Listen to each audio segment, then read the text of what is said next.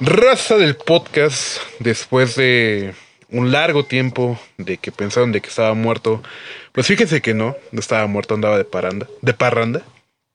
Y hoy oficialmente abrimos en el podcast de tu servidor las entrevistas. Y más aparte de que hoy es, iniciamos las entrevistas, lo iniciamos con un monstruo, un titán que ya tengo el privilegio de conocer desde el 2018, si no me equivoco. Y sin duda fue quien nos otorgó más reproducciones en su primera entrevista con Agustín de Medical Negligence y con Nando de Indef. Estamos hablando del buen Doctor Murillo, a.k.a. Doctor Murillo Sadrak. Padre mío, bienvenido al podcast. ¿Qué tranza la banda? ¿Cómo está la raza alterada del podcast de mi camarada el Richard? ¿Cómo andamos? En esta noche de... ¿Es martes? Podemos decir sí, martes, martes 27 eh, de diciembre. 27 de diciembre, ya cerca del año nuevo, después de Navidad. Exacto, exacto. Toda, toda la pila. Es más padre, no, no he empezado, pero ahí va, nomás porque eres tú, mira. Chingao. Nos vamos a tomar una nómada, que es una cerveza especial porque es una que tiene también mi buen Sadrak, que es el diseño de Joy Jordison. Que es la que te, regalé allá en el. en una cagada de, de venue. donde. Exactamente. No vamos a dar nombres porque no queremos problemas. Pero ahí fue donde te di esta gran cerveza que sacaron a, tributo a Joy Jordison. Y hoy vale la pena chingarnos una cheve contigo, padre.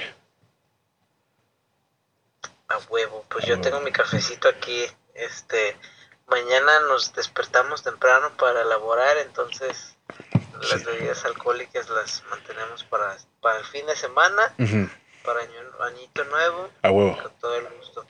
Digo, voy a sonar como pinche alcohólico, ¿no? Pero es martes y yo tomando, pues, nomás va a ser una, nomás va a ser una por, por el buen Sadrak. Padre mío, quisiera iniciar la entrevista también volviéndote a decir que gracias, porque contigo y con estos tres individuos que estuvimos en la entrevista, llegamos a muchas reproducciones ahí en, el podcast. De hecho, estaba catalogado como el segundo capítulo más escuchado, cosa que te agradecemos. Y a la vez, pues como sabrán, esa entrevista se fue muy rápida, fue que yo saqué mi teléfono, puse el micrófono y me puse a grabar con, con Sadrak. Pero esta, tarde, antes de acabar el 2022, esta entrevista sí viene más preparada, vengo con mis apuntes y todo el pedo. Entonces, hoy vamos a escuchar un poquito más personal la entrevista con Sadrak, digamos, digamos fuera del personaje del Doctor Murillo. Vamos a conocer al Sadrak músico, el que ahora es eh, cuidador de perros, el que tiene nueve dedos y que hace maravillas con ellos y toda esa onda. Entonces, padre, primero quisiéramos empezar con ¿dónde naciste? Si siempre has sido de Tijuana o, o vienes de otra parte porque eres muy blanco, casi como Garrett. no, siempre, efectivamente, siempre de Tijuana. Tijuana, Tijuana. Tijuana, Baja California, México, donde inicia la patria, dice, dice nuestra, nuestra playa de Tijuana. A huevo, a huevo, a huevo, a huevo. Fíjate que, más aparte de que todos sabemos de que han salido muy buenas cosas allá en Tijuana, desde mm, la música, de que no nos exportan dulces o producto americano para acá, es que salen muy buenas cosas y a lo cual también me hago la pregunta de que eres baterista. ¿Por qué fue que te enamoraste de la batería? ¿Por qué fue... ¿Cómo fue tu primer ingreso a, la música? ¿Por qué no fue una guitarra, un bajo? Ah, pues fue irónico porque mis papás me llevaban a la iglesia. Ajá. Y era una iglesia cristiana, entonces ahí mismo eh, pues tienen músicos en vivo y etcétera. Y mis papás dicen que ahí yo empezaba a seguir al baterista. Nice. Pasaron años, ya no le presté atención al instrumento, y ya después, como a los 10, 11 años, conocí el metal. y, a, los 12 años me volvieron a comprar una batería y pues ya de ahí para acá, casi casi sin parar. ¿Cómo fue? ¿Cuál fue la banda que con la cual conociste el metal? Eh, no estoy seguro. Ajá. Eh, o sea, con la primera que supe que me gustó el metal fue con Slipknot, pero yo había escuchado otras bandas que pues, yo consideraría metal ahorita. Tal vez no de metal ni nada, pero como Rammstein o eh, mm, pues, tal vez Mudvayne, eh, System of a Down. Eh, yo recuerdo que me iba mucho por yo, yo escuchaba música en las películas. Ajá. En las películas como de Freddy contra Jason, El Rey Escorpión, que venían música de Godsmack y todo lo que me sonaba ya un poco más rudo, pues tenía 10, 11 años. Claro. Eh, lo escuchaba, como no tenía todavía internet en mi casa, pues, Ajá. Eh, pues rentaba las películas y escuchaba música. O sea, a veces las rentaba solamente para llegar a los créditos y escuchar la música.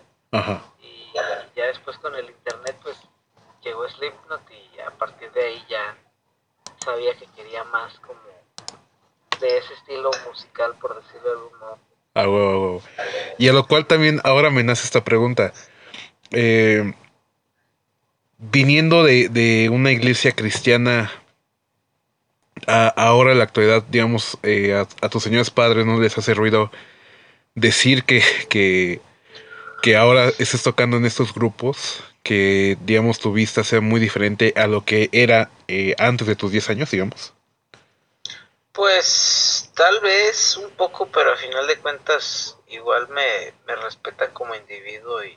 Qué chingón. Pues por lo mismo no hay, no hay un conflicto, ¿sabes? O sea, y además pues tampoco yo es como que esté buscando faltarles al respeto claro. ni a ellos, ni a sus creencias, ni menos, sino simplemente pues soy quien soy y ellos son quienes son y pues simplemente se dan las cosas, se dan las cosas. Porque sabemos de que, digo, no es por ser como que la, la tradición mexicana o, de la gente que sigue siendo creyente, pero muchos optan porque no dejan que sus hijos conozcan estos géneros de música, ¿no? Entre más alejados estén mejor, ¿no? Pero qué padre, la verdad, escuchar de que pues digamos que tus señores padres fueron los primeros en otorgarte eh, la batería. ¿Y tú te acuerdas de la marca? ¿Era una marca conocida la batería que te dieron? La verdad no tenía marca, era, era, era una de esas baterías genéricas. No me acuerdo si era como Sunlight o creo que era... Como las marcas Emeregildo Cerna y todo ese pedo, ¿no? No sé, o sea, de pues en realidad era una de esas baterías que ya vienen con, con platillos y carola, pedal, o sea, ya vienen completas, son económicas. Ah, sí, sí, sí, sí, sí, claro. Entonces, pues sí era ya de tamaño adulto, o sea, sí, sí era una batería, mm, no diría para niño, más bien era una batería como para estudiante, para por decirlo de algún modo. De práctica, ¿no? Ajá, no era una mala batería, pero eh, pues a partir de ahí, a partir de ahí ya después como que, mm, pues mi papá también eh, me compraba platillos. Nice, nice. Sí, o sea, siempre, siempre hubo su, su apoyo de su parte y me imagino que por el hecho de ver que estaba involucrado en la música y no en otras cosas gente de mi edad, ¿no? Que, claro. que quieren andar en pandillas o etcétera. Por lo menos en, la colonia o por donde yo soy, claro. pues se daba mucho, ¿no?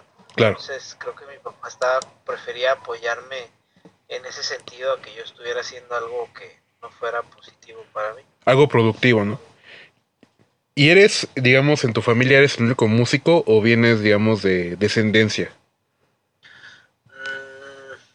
soy el único músico que yo sepa. Bueno, no. Eh, tengo un primo del lado de la familia, de mi familia materna, que toca las percusiones, curiosamente también. Nice. O sea, él no es baterista, él solo, él toca en una banda, pero es muy, muy buen percusionista, timbales y eso. Ajá. Eh, sé que familia de mi mamá como que cantan también. Y del lado de mi papá solamente sé que mi abuelo era muy bailarín, pero además de eso no, no tengo algún recuerdo de haber escuchado que haya músicos, etcétera, de su lado. Podemos decir que eres el punto y aparte, ¿no? De, la familia. Porque sí, porque sí es muy raro, digo, sí hemos escuchado historias de que a lo mejor ciertos músicos vienen de, de familia músico, digamos, que el papá o la mamá o lo que sea, ¿no? Pero es muy raro luego escuchar de que solamente seas el primero o el segundo que esté iniciando la música de la familia. Eh, pues, adelante, adelante. No, o sea, a todos nos gusta la música, pero creo que soy el primero en, de la familia en llevarlo pues, algo tal vez más profesional, no sé. Sí, digamos, desde crear una banda, el, todo el proceso. Sí. Nice, la verdad es una, suena, suena bastante interesante esto de que vienes, vienes de... Porque igual, por ejemplo, de, de aquí de tu familia, bueno, de mi familia, no, nadie, nadie se ha animado de, de la música. De mi conocimiento, nadie igual en, en, mi caso. Pues es que no es para todos. No. no. es para todos. O sea, hay gente que solo la disfruta y hay gente, o sea, a veces se me hace muy raro saber, pero sí he visto gente que, que casi no escucha música y eso a mí me extraña, pues eso me hace y lógico, ¿no? Sí. Sí, pues, se pues. tú, no, tú no me dejarás mentir, ¿no? O sea, por ejemplo, un día que no escuches música te sientes raro, ¿no? O sea, dices, esa chinga qué día, ¿no? Sí. Honestamente, honestamente. Y padre, ¿cómo fue? Bueno, digamos, ya conociste el metal, ya teniendo tu batería. ¿Cómo fue que dijiste quiero quiero hacer esto, quiero dedicarme a esto? ¿Cómo fue que a lo mejor llegó esa chispa de decir quiero ser un Joy Jordison, quiero ser un, un Matt de Mudvayne? ¿Cómo, ¿Cómo fue ese proceso? Pues creo que desde siempre estuvo, creo que desde el primer, como desde el primer instante estuvo esa curiosidad en mí. Eh, desde el momento en el que tenía una batería, creo que inconscientemente yo sabía que quería viajar y tocar conciertos para bastante gente, etcétera, etcétera. Eh, pues, no sé, o sea, yo, empecé a tocar como desde los 13 años. Mi primer show fue en la secundaria para muchísima gente, o sea, para toda la secundaria. A huevo, a huevo. Porque era como una despedida de mi generación, algo así. Ajá. Creo, sí, creo que era la despedida de mi generación. Y y pues a partir de ahí, pues nosotros empezábamos, mis amigos y yo, empezábamos a hacer shows en casas, eh, en la casa de mi amigo, o sea, imprimíamos flyers, los llevábamos a los llevábamos a las tiendas de metal y de rock de alrededor, a las tiendas de tatuajes. A huevo, a huevo. éramos morrillos de 14 años y llenábamos la casa de gente. Eh, y a partir de ahí, pues nos vieron gente ya pues de, mayor edad que nosotros de, otras bandas que estaban en ese momento en Tijuana y nos empezaron a jalar a shows también y pues así poco a poquito haciendo conexiones etcétera. Ya ya después pues, me desconecté un rato de de estar tocando en vivo más que nada. Y, y, pues años después ya lo volví a retomar pero sí pues ya ya va más de la mitad de mi vida, yo creo, haciendo esto. Oye, allá en Tijuana, porque digo, siendo de allá, sí ves como que es muy, muy, no como que de costumbre, pero que sí haya eventos en casas, porque digamos aquí entre Ciudad de México, Estado de México, no es común ver que digamos una casa se preste para realizar digamos un, un, un pequeño show, un pequeño concierto, pero allá en Tijuana sí es muy, muy común. Es que lo que pasa es que en Tijuana no hay muchos foros. Ajá. Eh, es algo que la gente no, no está como muy enterada, la gente del sur no está muy enterada de acá, es que acá los foros son muy escasos o son muy caros o realmente son muy costosos. O sea, hay foros, hay foros en Guadalajara que te cobran a lo mejor 7 mil pesos y te incluyen el PA y los servicios de staff y etcétera, etcétera. Foros que en Ciudad de México te cobran 5 mil pesos. Aquí un foro más o menos te cobra como unos 10 mil pesos y aparte te cobran el sonido, etcétera, etcétera, etcétera, etcétera. Entonces sí, eh, muchas veces, inclusive yo sigo organizando shows pequeños acá o en casas, porque prefiero invertirle a un buen PA y a un buen ingeniero de sonido que invertirle simplemente al venue sin nada. ¿Sí me explico? Al foro sin nada. Prefiero que la gente se lleve un sonido de calidad a que se lleven a lo mejor pues algo que sin decir nombres, pero tú sabes que ya pasó que se les vende cheve carísima, eh, los tratos, etcétera. O sea, creo que un show en casa es un ambiente muy diferente. Eh, y pues hasta ahorita los que yo he experimentado nunca he visto un problema, como que la gente es muy consciente y respeta la casa ajena, ¿sabes? Sí, bueno, es que a lo mejor, por ejemplo, en, en, mi caso, que a lo mejor en, en, este, en este proceso me declaro melómano, de los conciertos que he visto en casas, pues es, es normal verlo en una sala o hasta inclusive en el garage. Pero aquí en, aquí en Ciudad de México como que no digo, no sé si sea por lo mismo de la delincuencia o lo mismo que tú nos dices, ¿no? Que no hay foros en, en Tijuana. Y a la vez también nos preguntamos por qué las bandas cuando vienen no van a Tijuana. Sencillamente la última banda que vino creo que sí se animó a ir, pero de las pocas que se han animado a ir. Muchos optan mejor irse a, San Diego a, presentarse, ¿no? Bueno, eso es por eso es por varias razones. Mira, muchas veces eh, es el incumplimiento de los contratos, porque sí ha habido, he sabido de bastantes bandas que el promotor les dice una cosa y a la hora de la hora pues les sale otra cosa. Ah, claro. Creo que eso no, eso no pasa solamente en México, ¿no? Eso, perdón, eso no pasa solo en Tijuana, pasa en todo el país. Claro. Eh, además de eso, eh, durante mucho tiempo se daba que venían las bandas y a las bandas internacionales les robaban su equipo. Ah, claro. Entonces, entonces ya es una muy mala experiencia, o sea, yo me enteré que le pasó a Vigimos, le pasó a Marduk, eh, les ha pasado a varias bandas que han pasado por aquí, o sea, que ya tienen peso internacional, que en su momento estaban haciendo un nombre porque, bueno, ya estaban establecidas, pero seguían haciendo puntos, como por decirlo de algún modo, porque uh vino en la época de Soskia Cultus, Y, y realmente explotó más o menos por la época de Demigod, o, Demigod todavía por ahí andaban levantándose. Eh, pero sí, o sea, Gorgoroth llegó a venir para acá. Eh, últimamente están regresando mucho, muchas bandas porque ya están viendo un poco más de seriedad en la escena etcétera. Pero la falta de venues, ¿no? Sí, pues la escena underground se está fortaleciendo de sí misma últimamente. O sea, las bandas haciendo sus shows, apoyándose entre sí, eh, obviamente pues la gente asistiendo a los shows pagando los covers porque hay lugares hay lugares en el país inclusive en el estado donde tenemos que cobrar un cover muy económico porque si no la gente no va. Y en México ya está pasando que ya la gente está empezando a pagar pues covers no realmente costosos que yo diría más bien covers que, aceptables. las, las, sí, las bandas locales y nacionales. O sea sí porque a final de cuentas creo yo que mientras sean buenas bandas y ofrezcan un show de calidad, pues merecen algo un poco mejor. Claro, claro, claro, claro. Y a la vez también no podemos negar, digamos, también hablando en, en tu caso, o sea, mejor yo me acuerdo que también a Oscar le llegaron a robar eh, cuando fue la gira con, con Tanatology.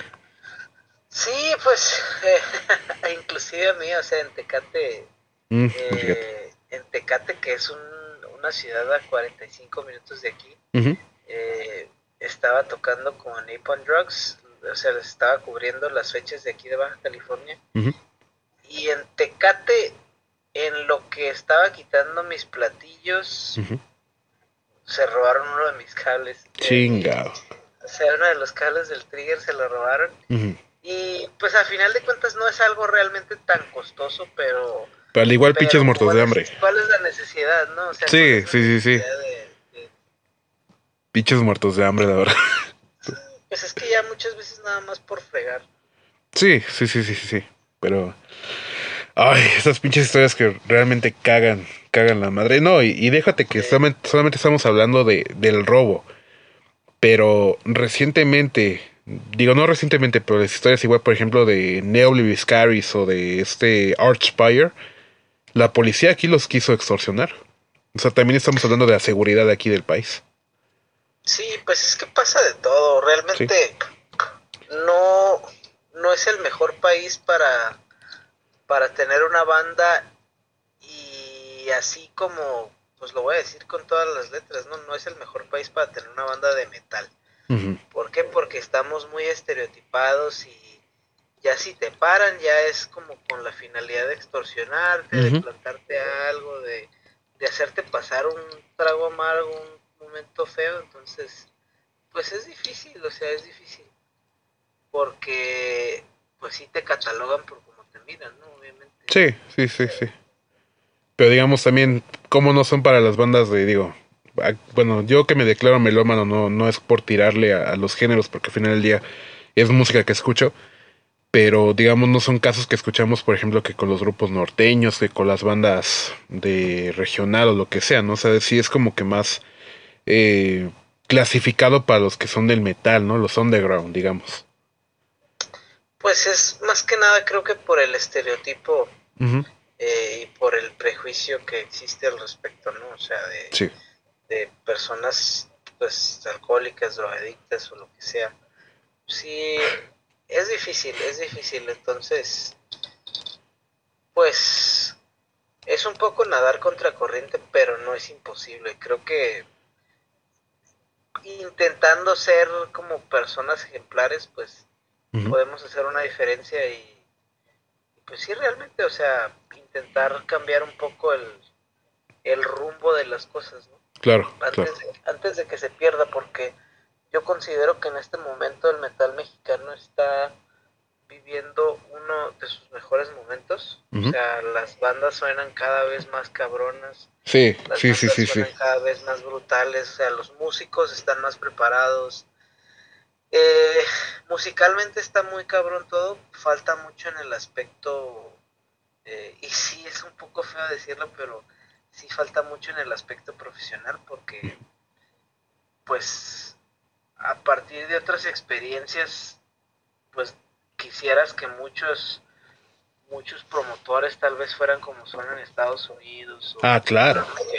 claro. Entonces, pues, o sea, no, no, no es para quejarse, realmente yo y la banda valoramos mucho el esfuerzo que hacen los promotores por sacar los eventos adelante pero por lo mismo también a veces yo opto por organizar nuestros propios eventos para porque creo que los promotores muchos promotores lo intentan y muchos hacen un buen trabajo pero muchos no entienden tus necesidades como músico y a veces piensan que simplemente es un capricho no cuando pides un equipo en específico piensan que es un capricho etcétera. Entonces sí es difícil es difícil. Comprometes mucho tu arte por por hacerles el favor a otra persona que, que se comprometió a cumplirte a ti a final de cuentas como músico, ¿no? Pero, pues sale, sale el trabajo.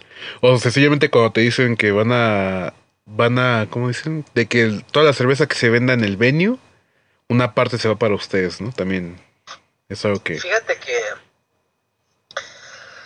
no, no sé mucho de, de lugares que hagan esa práctica, pero sí había un lugar en Mexicali, que vale la pena mencionarlo porque aún está abierto.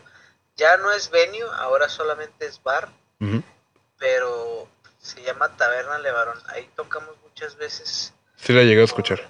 Con Tana. Tocamos muchas veces con Tanatology y tocamos tal vez un par de veces, una o dos veces comunidad. Y ahí como siempre cuando tocábamos se ponía llenísimo y se atascaba de gente, pues el mismo dueño sin pedirle nosotros nada, él llegaba y nos daba de la venta de cerveza. Y pues está cool, o sea, es, es, es cool cuando saben retribuir y, son agradecidos. O sea, eh, se siente bien, ¿no? Como, y pues obviamente dan más ganas de seguir regresando a ese lugar a, pues, a, tocar ahí. Por supuesto. No, que sí, eso, eso de Levarón, sí la, sí la he llegado a escuchar por, por lo de Thanatology. Sí. Y se agradece, se agradece, pero yo apenas escuché la historia de un, de un bar, que eso fue lo que escuché que le dijeron a la banda que le iban a dar una parte de lo que se venía de cervezas, que ellos les aseguraban de que vendían cervezas a madre. Y total de que creo en el lugar hubo como mínimo unas 15 o 20 personas y que creo les dieron 13 dólares de, del pago. No manches. Sí, sí, sí, sí, sí. Dije también no, no chinguen, ¿no? O sea, sabiendo de que es en dólares 13 y toda que le dijeron de la cerveza, dije, no, no, que qué cabrón. Pero la verdad sí, sí, sí es de trabajarse ahí. Ahora, padre, refiriéndonos al tema de Tanatology, ¿cómo fue que... ¿A qué edad, a qué edad entraste con la banda en Tanatology? Tenía 24 o 25, pero la primera invitación fue en el 2012. En el 2012 cuando a la banda, 2011 o 2012 cuando a la banda la habían invitado a tocar Obscene Extreme América. Ajá. Eh, desde ese entonces me invitaron, no se concretó la invitación. Eh, ya tiempo después eh, se dio la oportunidad ya con Mario integrado en la banda. Wolf, el doctor Mosqueda. Que le mandamos un saludo y un beso en el nudo de globo al buen Mosqueda, que se le extraña el cabrón. Efectivamente. Sí, porque antes de eso la banda era pues un proyecto que tocaba de vez en cuando, o sea, realmente no era una banda, era, se juntaban cada, a lo mejor años o meses para hacer un show, dos shows, así. Era más que nada un proyecto entre estudio y shows. Ya con el doctor Mosqueda se llevó más a una banda activa como tal. Eh, y creo que entré oficialmente en el 2016 o 2000, no, antes, 2015, sí, entré en el 2015, no recuerdo exactamente la fecha, pero creo que fue en el 2015 y a partir de ahí pues ya, la verdad ni me acuerdo, pero sí, tenía a lo mejor unos 25 años. Cuando entraste todavía este Mario estaba con su otro proyecto de Shattered Eyes o ya había terminado? Eh, en es, justo en ese momento acababa de, pausarse porque antes de eso, antes de que yo entrara a Thanatology, eh, creo que en el 2014, los cuatro integrantes de Shattered Eyes eran los integrantes de Thanatology. Sí, sí, sí. Ya en el 2015 entró Daniel, al poco tiempo entré yo, ya después entró Oscar y pues cambió toda la alineación. Sí, sí, sí. Y digamos, este, cuando tú entraste con Tanatology, ¿cuál fue el requisito que se te pedía para entrar a, digamos, al grupo? Pues realmente no, no me pidieron requisitos, casi, casi entré casi, casi directo, por decirlo de algún modo, porque tenían shows en puerta, entonces ahora sí que lo único fue aprenderme 19 canciones en como dos semanas más o menos. Eh, pero aparte de eso realmente no, no hubo ningún requisito. Entré, entré muy verde yo creo. muy verde. Y hubo muchas cosas que ignoraba en el momento, pero ya a medida de que pues de que fue pasando el tiempo ya fui ganando experiencia y pues ya pues ya me considero un poco más profesional, ¿no? En, claro. o sea que ni, ni, siquiera te pidieron que clasificaras la piedra, las colas de rata, nada, nada. No, no, cero. Cero. Entré, con palanca. Muy bien. Este, refiriéndonos igual con Tanatology, padre. Eh, en su momento, cuando tú estabas en el grupo, ¿cuál fue, digamos, ahí tu mayor triunfo, el mayor éxito que tuvieron ahí con como la agrupación, digamos hablando entre tú, el buen Dan, el buen Mario? ¿Cuál fue, digamos, el éxito que tuvieron en ese momento con Tanatology? Ah, Pues tuvimos shows muy buenos, tuvimos shows muy buenos. Eh, la gira que hicimos por México fue muy buena también. O sea, había mucha gente en cada show. Mm, y creo que, pues fuera de ahí, eh, pues todo lo que, todo lo que en su momento hicimos con Tanatolo y ya todo lo, exactamente lo mismo y un poquito más hemos hecho con Unidad Trauma. Entonces yo creo que en aquel momento el logro, pues el, punto alto fue llegar a la Obscene Extreme, eh, porque era la primera vez en Europa de los cinco, porque pues fuimos los cinco ya. Eh, a lo mejor los festivales de Las Vegas, ¿no? De Las Vegas, pero ya tocamos también en el de la, en la nueva edición que la organiza ahora el guitarrista de Mortician. Uf. Eh, tienen Las Vegas Dead Fest, en Las Vegas Dead Fest, les fue muy, bien. Está el, la East Coast de Estados Unidos, New York Dead Fest, eh, junto con Nueva Jersey y Filadelfia, pero pues en primicia el próximo año vamos para allá con Unidad Trauma también. Uf, padre. Entonces, y o sea, realmente ya, ya le dimos la vuelta al, círculo casi completo y pues eh, con, Unidad Trauma fue, pues hasta ahorita creo que bastantes cosas, ¿no? Hay bastantes cosas, Colombia, está el, pues el tour con brujería que tuvimos. Claro que tenemos ahí en propuestas todavía, festivales. Nice. Entonces, Creo, creo que con Tanatoro y fue el Opsin este. El Opsin. Perfecto, padre. Y ahora, ya que mencionaste ahora Unidad Trauma, tenemos que mencionar también a dos individuos que son nuestro, nuestro amor, que es nuestro buen Oscar, el buen Héctor. Que, ¿cómo, ¿Cómo fue que, que conociste a Oscar? ¿Cómo fue esa primera interacción? ¿Cómo fue que se toparon? Eh, no se dieron este, un beso, lo que sea, ¿cómo fue esa vez que conociste a Oscar?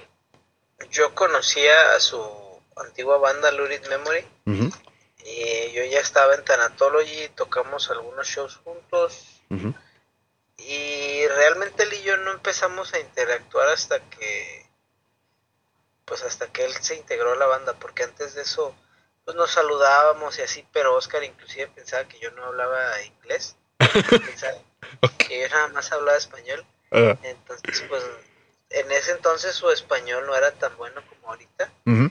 Y pues no, o sea, nunca, nunca hicimos el esfuerzo como ni de hablarnos. Y ya, pues, a, partir de la banda, a partir de Tarantology, pues ya nos dimos cuenta de que, pues, pues de que nos llevamos a toda madre, o sea, de que está chida la, la amistad entre los dos y etcétera, y pues a partir de ahí ya empezamos a trabajar juntos, o sea, está, está muy chido, está muy chido. ¿Y llegaste a saber cómo fue la, el ingreso de Oscar a, a Thanatology, que en su momento era conocido como el Doctor Exótico? Eh, él pidió entrar a la banda porque en su momento pausó el que era su proyecto Lurid Memory. Eh, entonces, pues él quería seguir activo en la música, pero ya con menos tal vez con menos responsabilidad de la que tenía en aquel momento como vocalista, líder, de, su banda.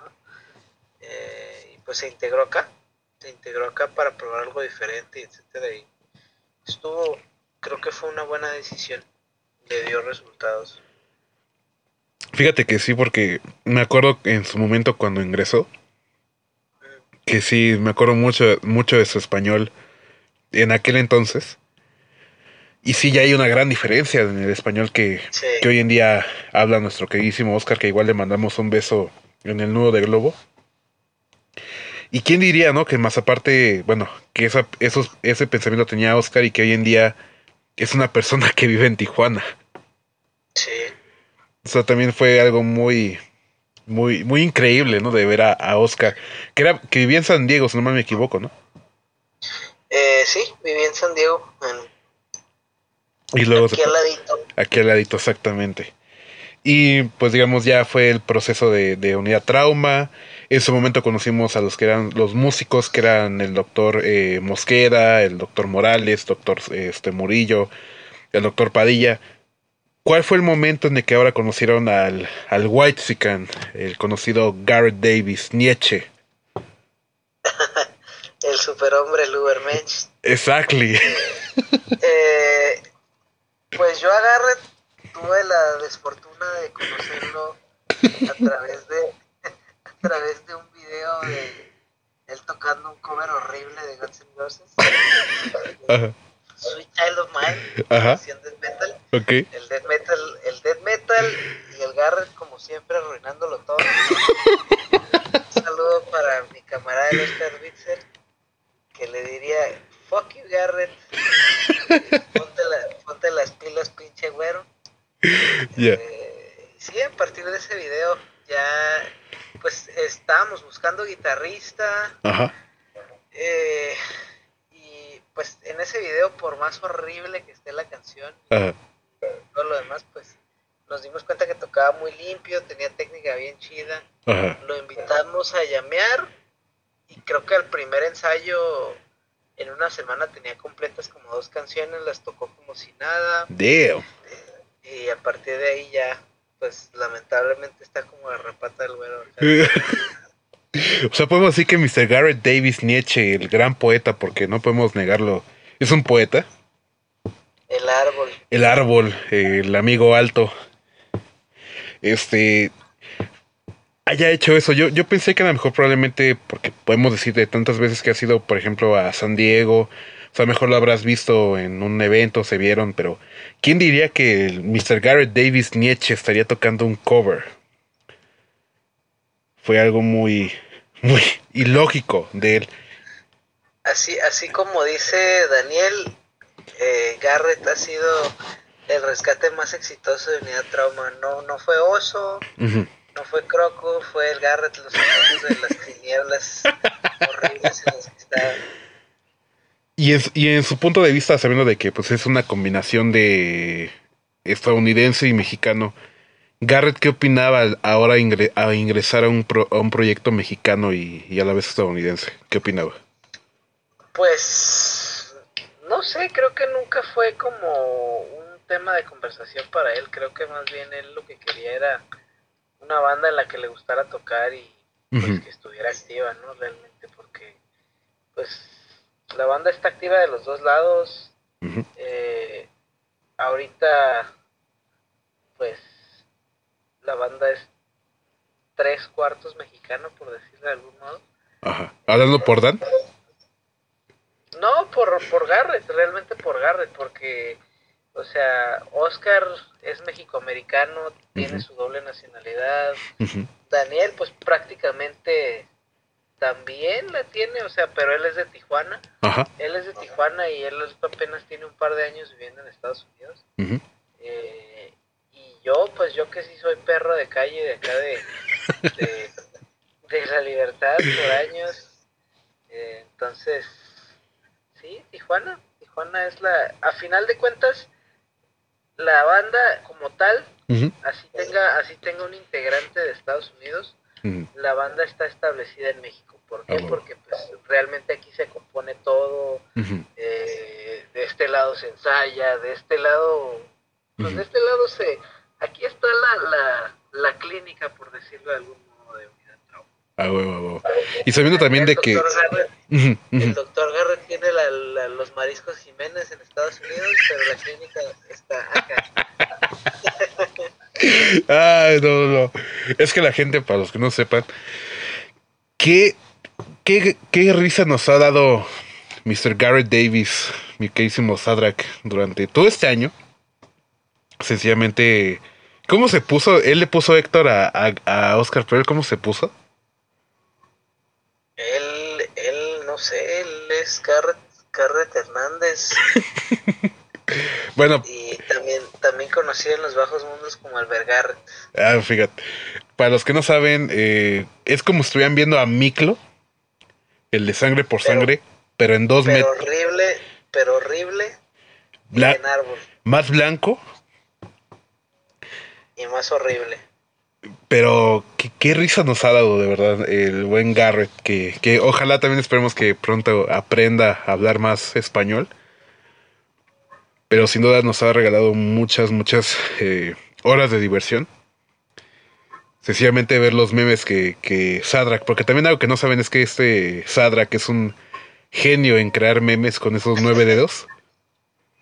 Tú dale una imagen y él te hace como 25 mil memes en en menos de una hora y es, es la adrenalina que da al meterse a Facebook y ver las conversaciones entre Garrett, Oscar y todos los, todos los miembros de Unidad Trauma.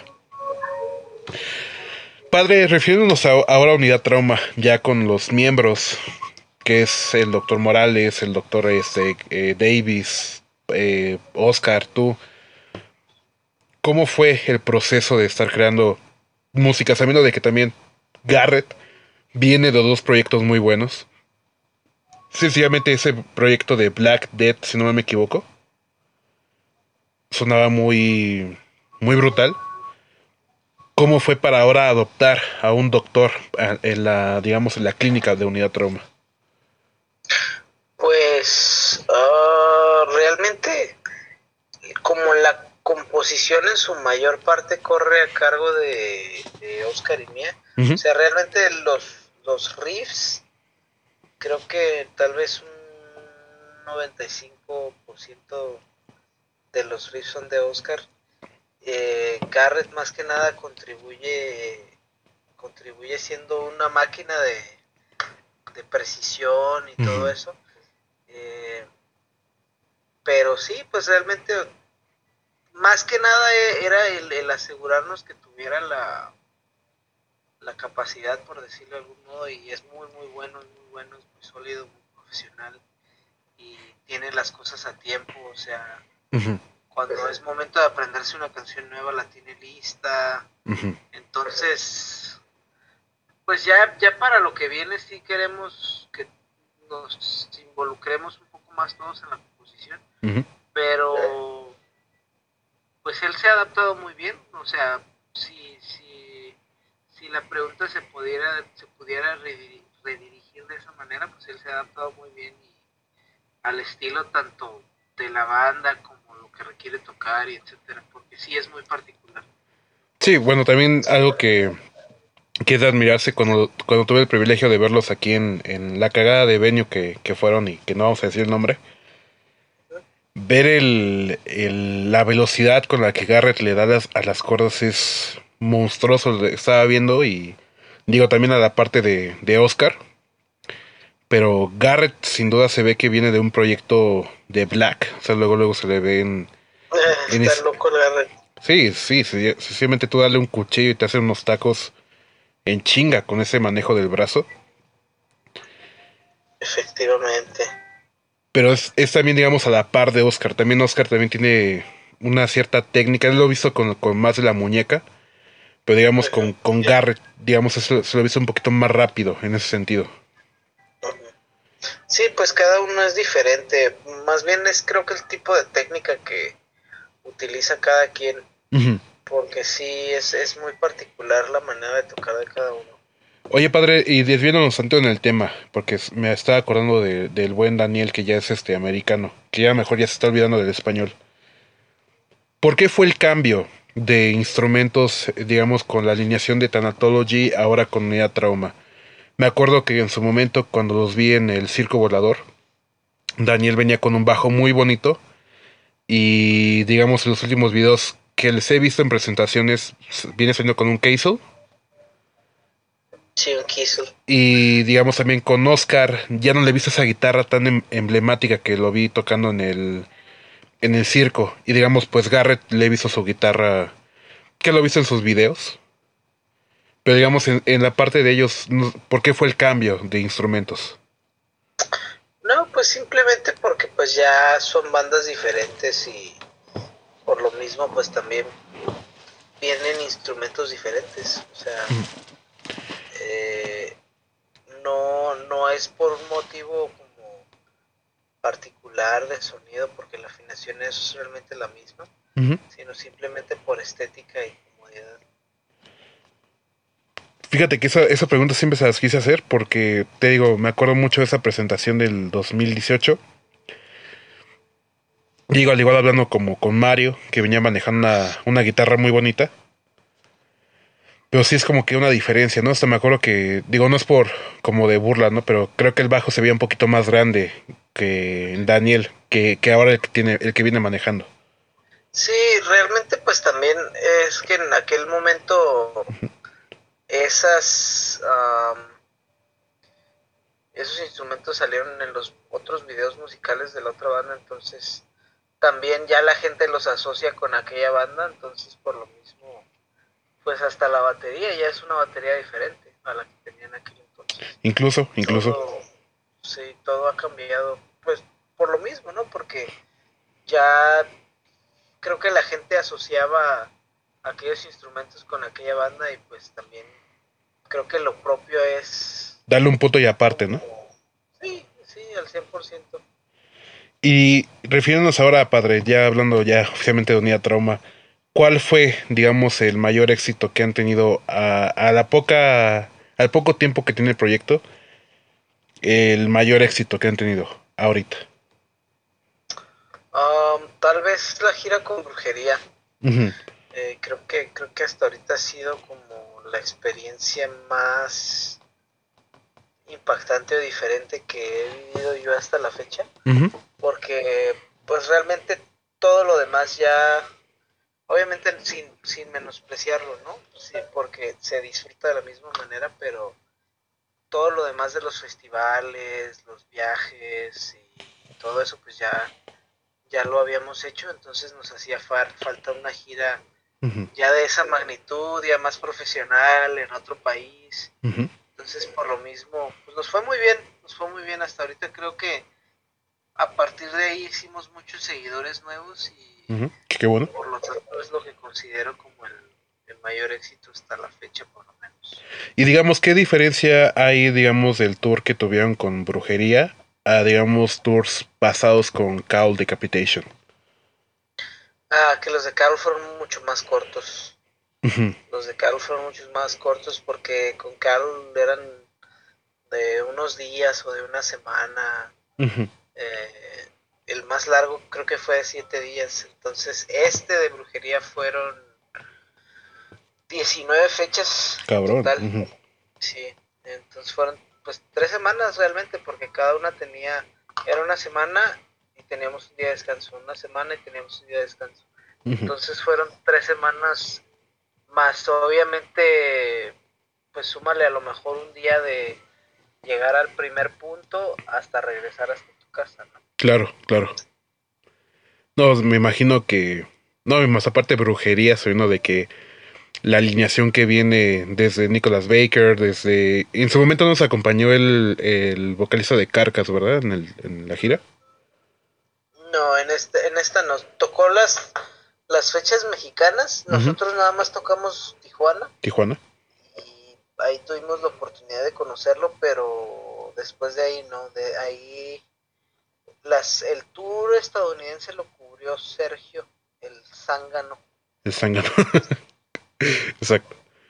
Pero me imagino que, digamos, sencillamente saco la eminencia de, de Nicholas Baker fue sin duda algo... y, y, sé que lo te lo he visto en, tus fotografías, que fue lo más emblemático de este 2022.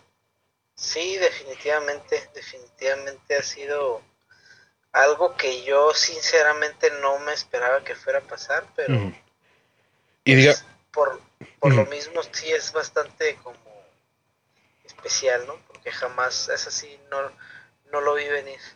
Y retomando, digamos, a mejor comparación con la otra banda, ¿fueron más días con Unidad Trauma que con Thanatology en tour en Estados Unidos o ya van, digamos, a la par? ¿Cómo? Sí, digamos, por ejemplo, con Thanatology tuvieron tantos días de gira en Estados Unidos y a lo mejor ahora con Unidad Trauma están teniendo más. ¿Sí hay, hay diferencia o ya se van a la par?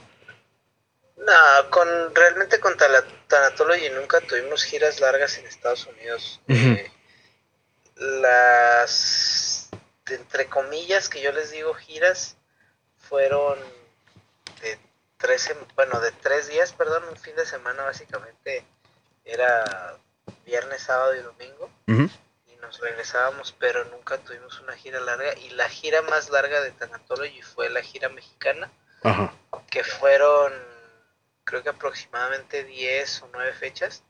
Entonces, creo que de ninguna manera se compara porque en, con Unidad Trauma, pues la gira estadounidense más corta fue la que fue con Cargo, que fue una semana.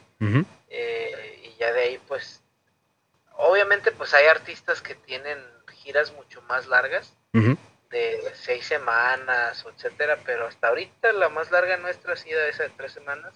Con brujería. Y como, sí, como dice Oscar, realmente pudimos haber seguido otras tres semanas. O sea, si por nosotros fuera, podríamos haberle seguido todo otro mes, otros dos meses sin problemas.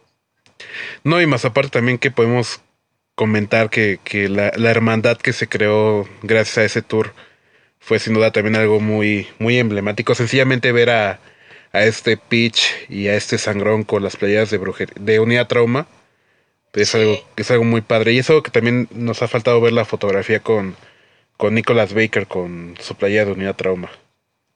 Sí, sí hay una, sí hay una por ahí. Ahí la, vamos a estar investigando, padre, pero de verdad sí, da mucho gusto saber de que, bueno, del tiempo que yo te vengo conociendo, que hayan tenido ese, no puedo decir como que la oportunidad, sino como que esa experiencia de estar con estos cabrones de brujería. Que también sabiendo de que estos vatos sí vienen de, de, giras y giras y giras y giras. Pero que les haya tocado sin duda fue, fue algo muy emblemático y que da mucho orgullo saber de que les tocó y, ver ese, ese, esa hermandad que se creó uh, después de, de, ese tour. Sí, la verdad se, se mantuvo, se ha mantenido una amistad muy sólida, o sea, nos, nos siguen mensajeando y se siguen manteniendo en contacto. Entonces, no, no fue realmente una banda que simplemente vio por el lado del negocio o así. Realmente sí nos, nos cuidaron mucho y estaban al pendiente de nosotros como les decimos, nosotros son los, nuestros tíos. A huevo, a huevo, a huevo, a huevo. Y digamos, este, digo, no es por como que estar agendando ni nada, pero no sé, no ha habido como que esa ese acercamiento para que digamos Juan Brujo o hasta inclusive el mismo Sangrón estén interactuando en una canción de, de Unidad Trauma. Eh, pues o no, sé todavía, o sea, sí, sí hay, obviamente sí nos gustaría, pero pues también depende de que coincidan los tiempos y todo eso, si se, si se pudiera, con todo gusto, pero pues más que nada es cosa de coincidir, ¿no? Porque como ahorita se está reactivando todo, todas las bandas andan ocupadísimas, entonces todas las bandas están girando, están tocando festivales, están saliendo del país, eh, creo que va a ser el 2023. Si ya el 2022 fue un año muy bueno para el metal, el año que viene va a ser mucho mejor. O sea, ya los que se pusieron las pilas en la pandemia van a ver sus resultados y, pues poco a poco creo que se está viendo en general de huevo. quienes estuvieron trabajando. A huevo, a huevo, Pues sí, esperemos que, digo, hablando como fanático de, de Unidad Trauma, pues se, que se pueda armar un, un featuring ahí con, con los de brujería. No estaría nada mal, dijo, imagínate, digamos, un título de una canción y ver así como que el featuring Juan Brujo y Sangrón de brujería, ¿no? Hasta inclusive el mismo, el pitch, digo, estaría, estaría de huevos ver algo, algo relativo. Porque... Pues, probablemente sí, ojalá que sí. Porque también, este, si me permites comentarlo, hemos visto videos donde inclusive los mismos eh, Unidad Trauma han salido en la última canción de, de brujería en presentaciones desde Matando Güeros. Ahí vimos al buen Oscar, vimos al buen Garre también, que, le dijimos que cuidaba su colita del brujo. Pero sí, sin duda, está ya muy, muy sublime esto de, de, ver un featuring con unidad trauma y brujería. Padre. Cruzamos los dedos. Ojalá, ojalá, aquí cruzamos los dedos. La siguiente pregunta, como la que te comenté más, eh, digamos, hace, un ratito. Imaginémonos que tenemos el DeLorean. Esta máquina tan emblemática de la película de Volver al Futuro. podemos ir a cualquier fecha, presente, pasado, futuro, donde tú quieras. Tú eres el líder de ir. ¿A qué lugares irías con el DeLorean? Con el DeLorean yo creo que me iría a... Uf, yo creo que a los ochentas, noventas, tal vez a, Florida, tal vez a Europa para ver cómo el surgimiento de todas esas bandas que me gustan tanto, ¿no? Me, hubiera gustado ver verlas en sus inicios, eh, vivir, vivir lo que fue su ascenso a, a donde están ahorita. ¿Qué otro lugar irías? Ya mencionaste 80s y 90s, ¿qué otro lugar te gustaría? Del pasado realmente no tengo idea, o sea, no... Tal vez simplemente lugares históricos, ¿no? Inclusive, inclusive me hubiese gustado mucho ver México en, épocas prehispánicas, creo que estaría muy... No sé si sobreviviría, pero, pero creo que sería muy interesante. Y digamos otro lugar, ya nos faltaría otro lugar. Eh, pues en el futuro tal vez sería nada más, ¿no? Pero... Donde tú quieras, puede ser, eres líder de, de ir a donde tú quieras. La verdad no sé, creo que, creo que soy bastante fan del presente como para anhelar tal vez otro, algo más. eh, creo que simplemente iría a más lugares del pasado para pues para vivir momentos históricos, pero fuera de eso realmente pues creo que prefiero disfrutar el presente porque es lo único que tenemos. a huevo, a huevo, Fíjate que esas preguntas las realizo porque más aparte de que sale el tema de conversación, vienen como que esas ideas de que dicen, ah, pues me gustaría ir a futuro porque me gustaría ver cómo, cómo ha crecido la banda, eh, a lo mejor muchos quisieran ir al pasado para a lo mejor cambiar una cosilla que a lo mejor no les gustó. Pero con esa respuesta que nos diste, padre, está más que, que bien tú. Porque digamos, eh, igual eres líder de ella donde tú quieras. Pero muchos les gusta, digamos, ir que, que al futuro, al pasado, para arreglar o para ver cómo va el proyecto. No, pues es que realmente no. Creo que, creo que eso le arruinaría bastante a, pues a todo en general, o sea, le, creo que cortaría la experiencia del aprendizaje y etcétera. Claro, claro. Si, supiera o me adelantara algunas cosas. Muy bien, padre. Estamos, no podemos negar que, que tus respuestas fueron muy buenas. Y ahora como, como somos muy originales aquí en el podcast, padre, es momento de que nos digas tus asesinos favoritos, que no podemos decir que sean tus favoritos, y tus monstruos favoritos. Asesinos favoritos creo que pues mencionaría a los de película tal vez, ¿no? Porque no no podría considerar como favoritismo, ¿no? A algún asesino simplemente por sus actos. O sea, sí, sí hay casos obviamente que me que o, o ahora sí que tal vez reconstruyendo la pregunta asesinos que tal vez se me hacen más interesantes que otros, pues. Ándale, mejor. Eh, mejor. Por, ejemplo, John Wayne Gacy, John Wayne Gacy y toda su, su manera de obrar y como payaso. Eh, este asesino que no recuerdo su nombre, pero el que hacía hamburguesas de carne humana y las tenía a la venta. Ah, Simón, el Roy. Y, y realmente muchos que son muy repudiables, pero bueno, no podría decir uno en particular, pero creo que en México existen muchos casos interesantes, por decirlo de algún modo, sobre asesinos. Y yo me imagino que en el país realmente hay muchos más de los que imaginamos tal vez. Pues fíjate, bueno, eh, nomás para el de las hamburguesas se, se llama Joseph Roy. Y te lo digo también porque yo lo comenté en el programa de radio. Eh, fíjate que también estoy investigando los asesinos en México.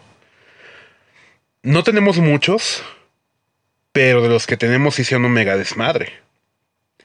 Sí, pues sí. O sea, sencillamente, por ejemplo, hablaron de, de, las tamaleras o de los tamaleros, que a los que con la carne humana hacían los tamales y los vendían. El, el, caníbal de la guerrero, el otro caníbal que sigue como que entre comillas porque no sabe si sí llegó a comer la carne humana. Y, y ya, bueno, de los que yo me acuerdo, porque mm, el caso de, no sé si llegas a escuchar el, caso Mijangos, el de Querétaro. No me suena. O la llena de Querétaro. Que dicen de que mató a sus hijos porque dijo que escuchaba voces demoníacas. No, la verdad no me suena. Bueno, eh, ese caso fue, fue en Querétaro y digo, muchos no la denominan como asesina, pero en teoría fue una asesina porque mató a sus hijos. Pero te digo, de, de, como que mm, aquí en México lo que nos diferencia es que los casos pocos que han habido, si han sido cabrones, si han sido más de una víctima o de dos víctimas, pero digamos con nuestro vecino del norte, es, es con los que han sacado como más de 25 mil güeyes y son güeyes que han matado entre más de 5 o 10. Pues es que yo no dudaría que en México los oculten o que no se sepa, simplemente que no los descubran porque no tenemos el los mismos eh, sistemas de tecnología, investigación, y etcétera. O sea, quién sabe realmente, tal vez solo estoy asumiendo, ¿no? Pero No, no dudaría que haya muchos asesinos aquí. No, pues imagínate, si venimos de... No, es que sí está, está muy de la pata, pero sí, yo coincido contigo de que a lo mejor no, no los quieren sacar tanto a la luz. Pero... Pues. Y digamos de tus monstruos favoritos, ¿cuáles serían? Monstruos favoritos, definitivamente Drácula. Me gusta mucho Drácula. Eh, no sé, o sea, ¿qué más monstruos? ¿Monstruos tal vez del cine? Sí, sí, sí, padre. es, es libre esa pregunta. No sé, a ver. En su momento me gustó mucho el. No me acuerdo en español, creo que se llamaba simplemente El Demonio. Ajá pero de la película Jeepers Creepers. Ok. Eh, se me hacía entre chistoso e, e interesante. Y pues creo que el, el, Pues ahí sí le voy a poner monstruo, ¿no? Porque creo que esa imagen es más que nada la, la imagen monstruosa con la que se representa, pero eh, creo que mi monstruo favorito definitivamente es el diablo, ¿no? Cuando lo representan en las películas porque puede tomar tantas formas y puede hacer tanta maldad como se le plazca. Entonces creo que si, si lo vemos por lo menos desde el aspecto de las películas, desde el aspecto cinematográfico, oh. creo que es uno de mis monstruos favoritos también. Oh, está con madre, está con madre. Sí, también no, no me había puesto a pensar eso, pero por ejemplo, esa de terror de mm, Insidious. Insidious. Ándale, esa está muy chida. Me eh, gusta mucho. Cuando yo la vi, digo, es que a lo mejor también porque era medio puñetón en ese momento, pero sí me llegó a dar miedo en su momento ese diablo. Pero sin duda sí es muy, muy buena, muy buena referencia. Y Drácula, ¿por qué, padre? ¿Por qué hay un cierto, cierta atención por él? Mm, pues no sé, por tal vez por eh, por lo guapo puede ser. Es que, es sí, por lo atractivo que es, pero independientemente de eso, creo que es como el concepto, ¿no? La manera en la que, que no es, que no es un monstruo como tal vez físicamente espantoso, ¿no? Porque a Drácula siempre lo presentan como elegante, siempre lo presentan como, como alguien inteligente, bien hablado, etcétera, etcétera, etcétera. Entonces, para mí todo ese aspecto es mucho más fascinante a, simplemente un monstruo que, solo es un monstruo y pues como nos los muestran en las películas, ¿no? los monstruos solo están para comerte o matarte o lo que sea, pero no tienen como realmente un porqué, un propósito, etcétera, ¿no? Entonces, cuando presentan cierta inteligencia, cierto cierto motivo detrás de sus acciones, pues creo que en lo personal me parece más...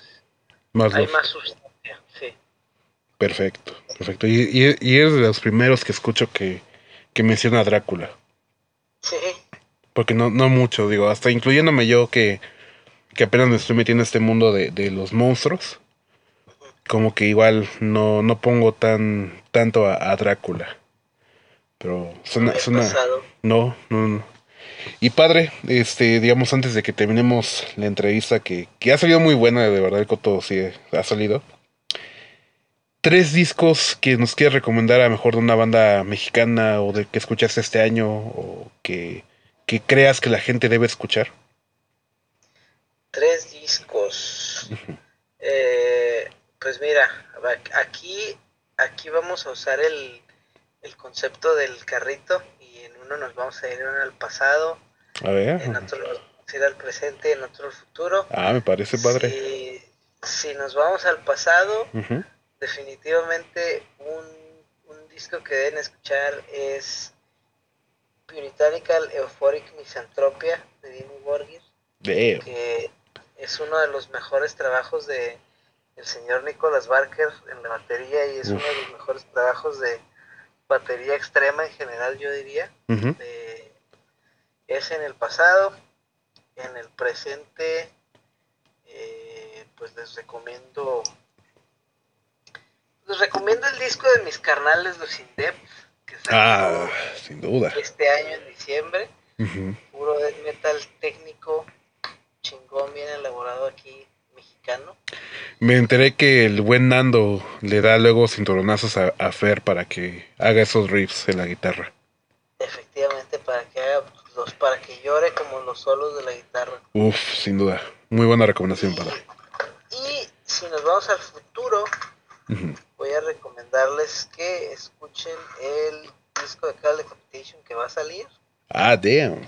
seguramente va a estar muy brutal. Y también de una vez el pilón en el futuro, eh, un disco que yo también me muero por escuchar, es el nuevo disco de Shining de Noruega.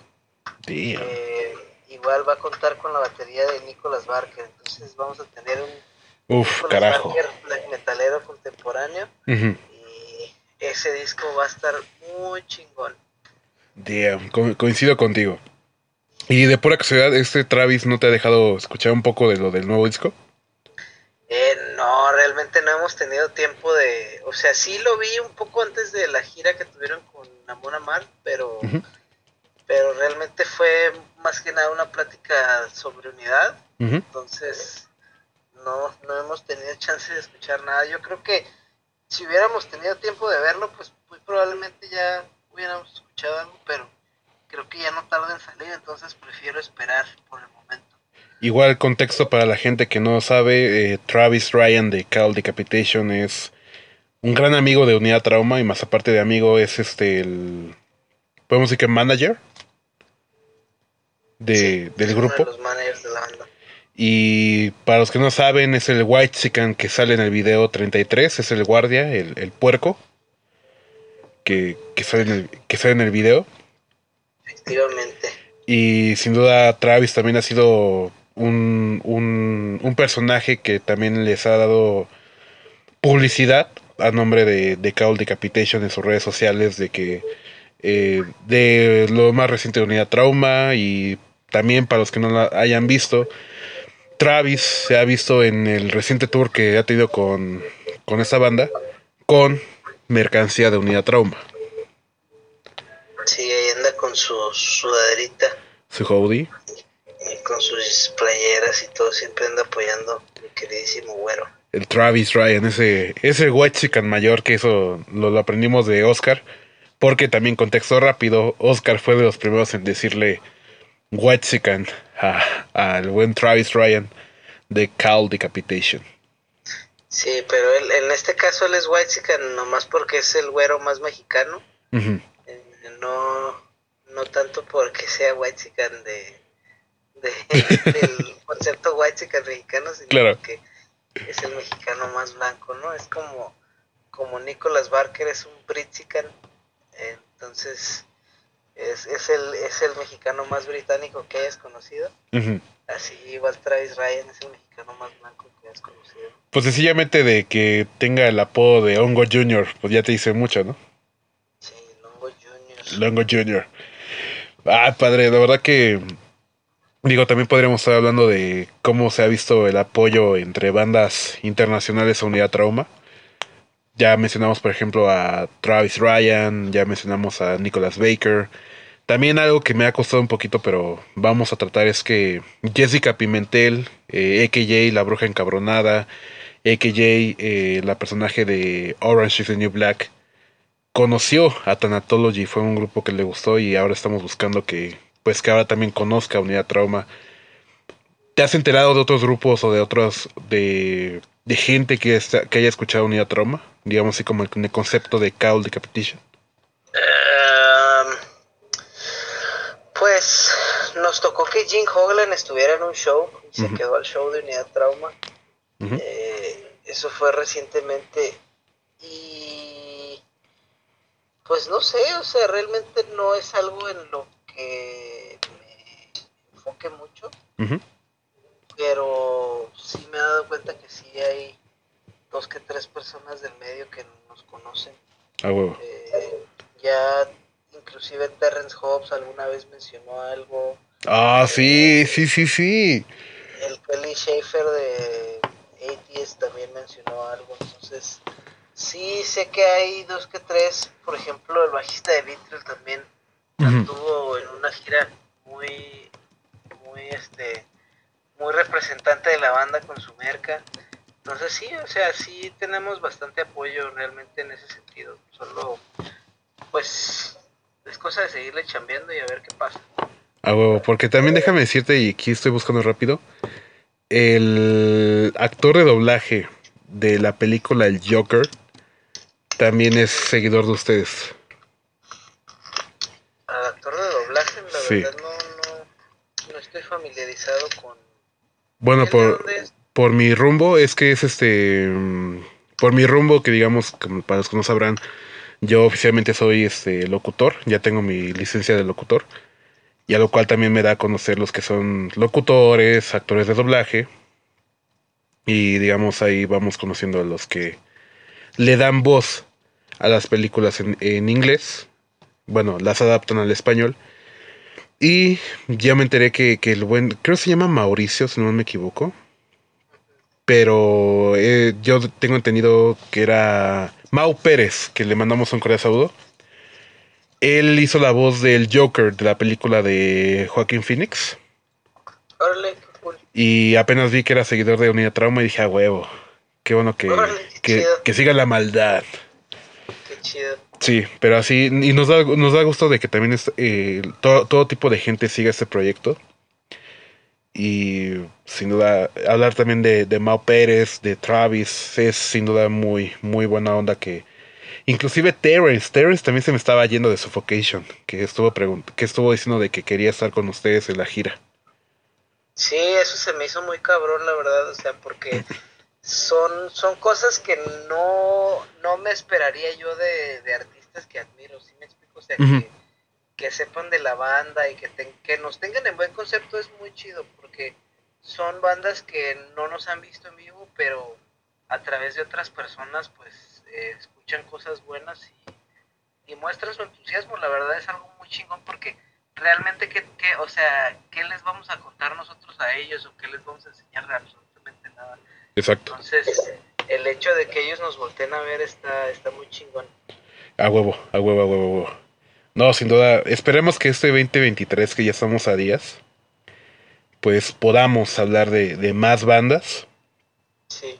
Y que ojalá la gente que, que, vaya a venir por este podcast, que si es seguidor de Call Decapitation, de brujería, vean esa hermandad que se creó y sin duda es muy bonito también ver, porque estamos dejando a alguien también este olvidado, mi queridísimo Sadra, que es el buen Oli Pinart, ah, que también lo hemos visto con su playera de unidad trauma y ha sido, más aparte que el cabrón es guapo, luego con su playera de unidad trauma, pues lo hace el doble de guapo el cabrón. Sí, realmente sí se ve mucho el apoyo eh, por parte de ellos. O sea, realmente, pues está cool, ¿no? Porque es...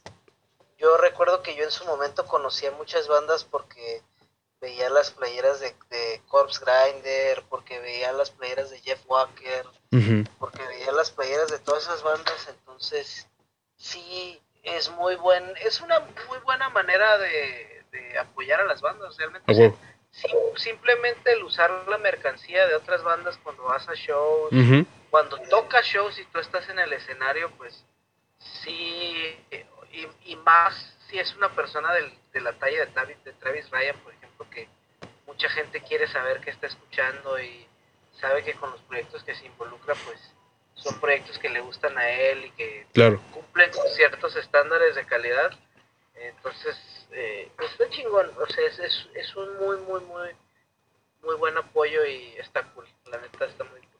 Exacto, y también a lo cual también damos el mensaje para las bandas que, que están iniciando o que tienen planeado eh, hacer algo grande o, algo bien, es que hagan mercancía buena, hagan mercancía que, que los distinga. No hagan mercancía de que solamente hagan un loguito, que no, o sea, anímense a hacer logos buenos, diseños buenos, porque al final del día es publicidad para, para ustedes. Aunque nosotros nos veamos guapos, arquetos, puñeteros con la mercancía, es igual darles publicidad a, las bandas. Ya bien lo dijiste tú con, con, esa mercancía. Y, no me dejarás mentir, ver, verlo, ver a Oliver con las fotos que salieron con la playera de Unidad Troma, pues va a haber gente que dirá, ah, qué buena playera, qué, qué banda es esta, ¿no? Sí. Pero sin duda sí, es una maravilla y es un mensaje que también le, les dejamos a, a, la, a la gente que tenga planeado sacar mercancía, que, que lo hagan bien y que más aparte sean diseños padres. Porque de verdad créeme que no sé por qué perras madres se puso de moda hacer como que logos muy pequeños. No sé qué quién habrá optado por esa idea tan estúpida. Pero para mí, en mi consideración, fue una mercancía horrible. en general, para todas las bandas que sacaron diseños así muy pequeños, son, son horribles, la verdad. Yo, yo en mi, en mi experiencia que he tenido de comprar mercancía, no compro mercancía que tenga así como que un loguito pequeño ni la chingada. Es mi consideración. Pero bueno, padre. pues es que. Sí, adelante, padre, adelante. No, no, no, pues nada más, no, no. No sé, tal vez es como una nueva manera de hacer mercancía, pero no, en realidad yo también prefiero los logos grandes.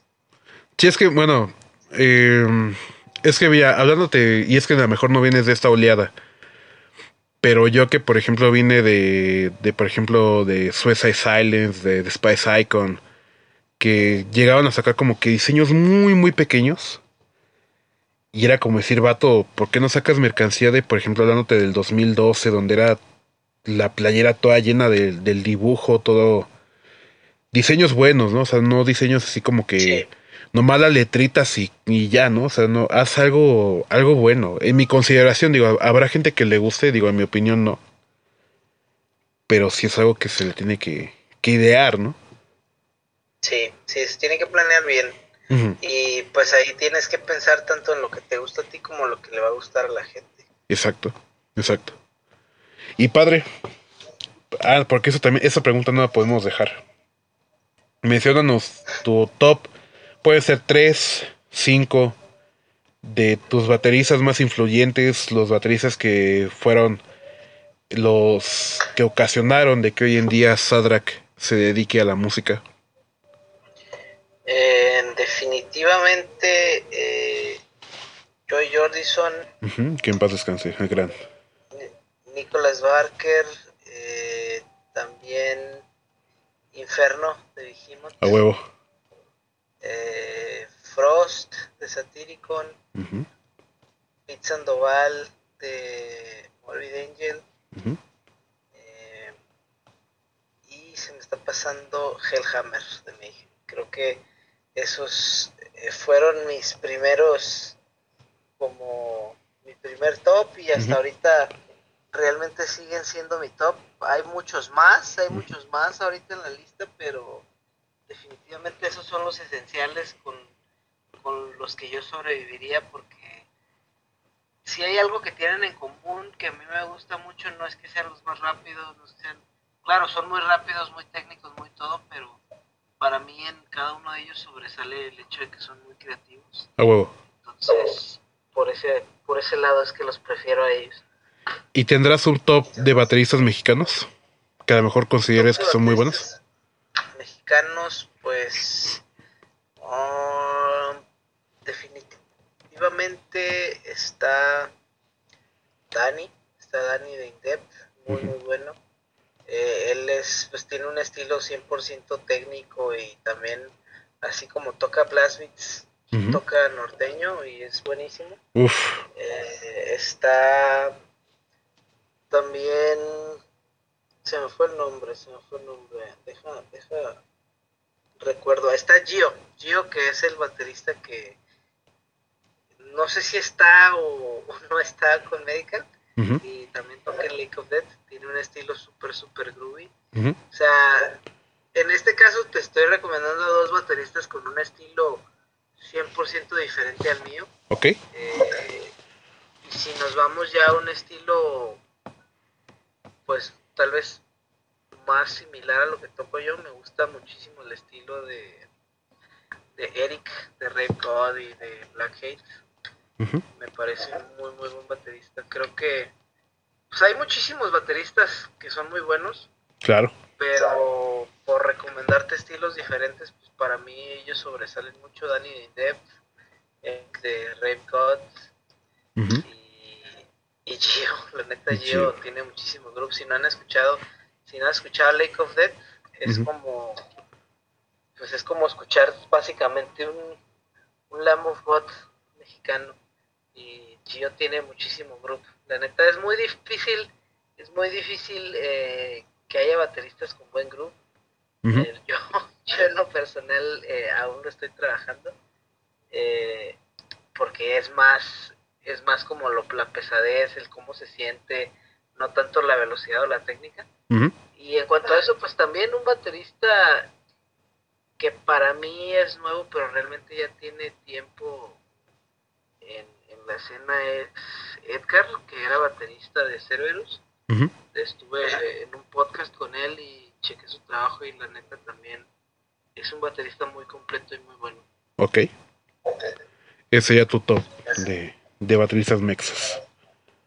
Pues te digo, igual hay muchos, pero pues ahí son como un poquito de, de sal, chile y limón. Ah, pues por lo mismo este, eh, vale la pena checar sus trabajos. Ah, huevo, huevo, No, sin duda también comparto contigo esos gustos de, de bateristas y de y de bateristas mexas. Padre, antes de terminar el podcast, si es posible, ¿qué se nos espera eh, para este 2023 con Unidad Trauma como Sadrak Murillo? Porque también algo que no comentamos es que tienes tu propia marca de ropa eh, qué es lo que nos espera, digamos, en, con Sadrak en Unidad Trauma, en, en Scum Portal, que también es otro proyecto que tienes. Eh, en general, todo lo que nos espera para este 2023. Pues en lo personal hay otros dos, tres proyectos a los que me invitaron a participar. Ok. Eh, con personajes, pues igual de, nombre, tanto en Estados Unidos como en México. pues ya que, ya que grabe algo pues ahora sí que ya daré, seremos específico, pero se está dando eh, de unidad trauma, pues pueden esperar más música, definitivamente más shows. Vamos a hacerlo posible, andar en el sur el año que entra, más de lo que estuvimos este año. Eh, música, videos, eh, contenido en todas las redes, vamos a estar trabajando en, estar muy activos con la gente y mercancía, un poquito de todo. Creo que se puede esperar de todo. En cuestión de, de unidad trauma, eh, bueno, ya tú me ganaste.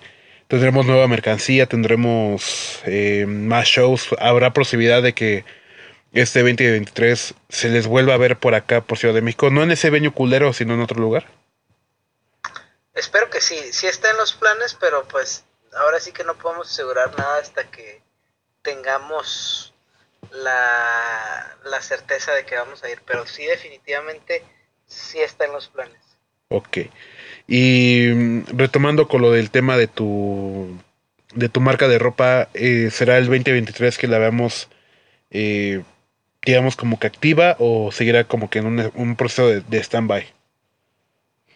Tengo los diseños, la cosa ahorita es contar con el tiempo para llevarlo a cabo, pero sí me gustaría definitivamente ya en el 2023 presentarlo porque sí tengo otras dos personas con las que estoy trabajando. Entonces, la única cosa es que tenemos horarios muy diferentes, entonces ponernos de acuerdo con eso, pero pero sí también, también hay bastantes cositas ahí en puerta. Con Unidad Trauma, pues podemos contar desde el disco Arte Médica Siniestra, contamos con parches, contamos con playeras. Eh, ¿Habrá posibilidad de que nos pueda decir qué se nos viene para este 2023 a mejor en mercancía? Puede ser un hoodie, porque déjame decirte, y igual una historia rápida para aquí a la gente del podcast. Yo también tengo la suerte de tener un hoodie de Unidad Trauma, que es el mismo que tiene el buen Travis. Y, y no sé si también te sepas la historia que me comentó Oscar de, de este de este hoodie.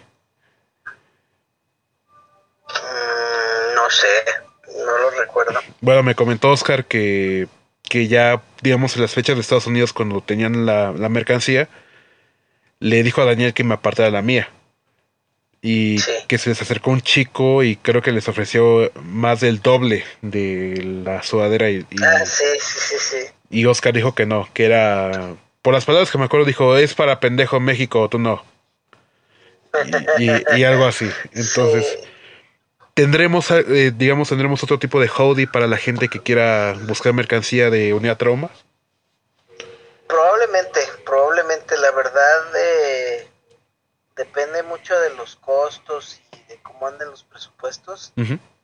Nuevos diseños sí, nueva mercancía pues la hemos estado pensando, sí vienen cositas, pero aún no sabemos, de, solo es presupuestar bien cuando tengamos las fechas, pues, de estar listos con la mercancía. Perfecto. Para la gente que quiera buscar la mercancía, padre, ¿dónde la puede buscar y adquirir? Si es para envíos internacionales, la pueden buscar en Indie Merch. ¿La mejor tienda? Eh, nada más Indie Merch Unidad Trauma. Y si es para envíos a México, ya está activa la página de Big Cartel en la página de Bicartel de ahí pueden realizar sus pedidos, eh, pues ahí mismo se puede hacer el pago y ya eso, eso se lleva a cabo para los envíos mexicanos. Ok. Y este, para también, ¿dónde podrían encontrar la gente, eh, digamos, tus proyectos, eh, redes sociales, dónde lo podemos encontrar?